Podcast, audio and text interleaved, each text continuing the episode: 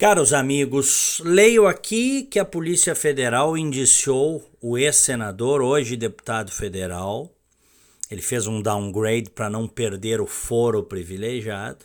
Aécio Neves, na investigação que apura é, irregularidades na construção da cidade administrativa, que é a sede oficial do governo mineiro. Custou uma Babilônia de dinheiro aquilo lá.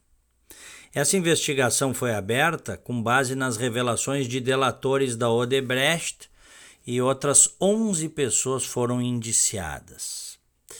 Logicamente que a defesa de Aécio Neves diz que a conclusão das autoridades é absurda e que contraria as investigações da própria Polícia Federal. A verdade é que o Aécio Neves foi indiciado agora ele só não foi preso na época da Lava Jato porque, de alguma forma, tanto o Senado, ele era senador, quanto o próprio STF manejaram para ele não perder o foro. Para ele não perder o foro privilegiado. Porque, senão, na época, então, o juiz Sérgio Moro teria mandado Aécio Neves para a cadeia. Ah, ele teria passado um tempo na cadeia.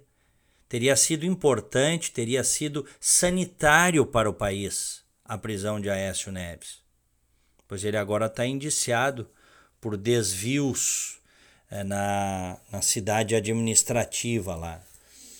Olha, eu vou dizer para vocês, tá? O, o, dizem que assim, ó, o que o que houve de desvios lá é um negócio assim inimaginável.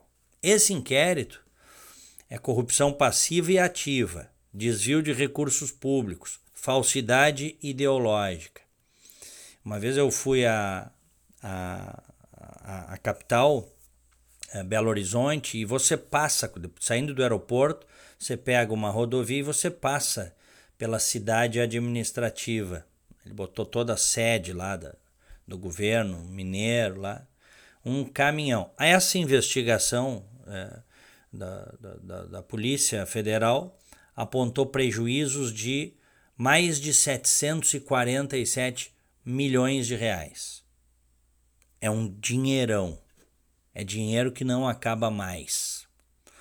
Na época, Sérgio Neves, que foi o superintendente da Odebrecht em Minas, denunciou um suposto esquema de desvio durante essas obras. Delação premiada de 2016, hein? Só agora, infelizmente com a Lava Jato enfraquecida, é que o, o Aécio Neves termina indiciado.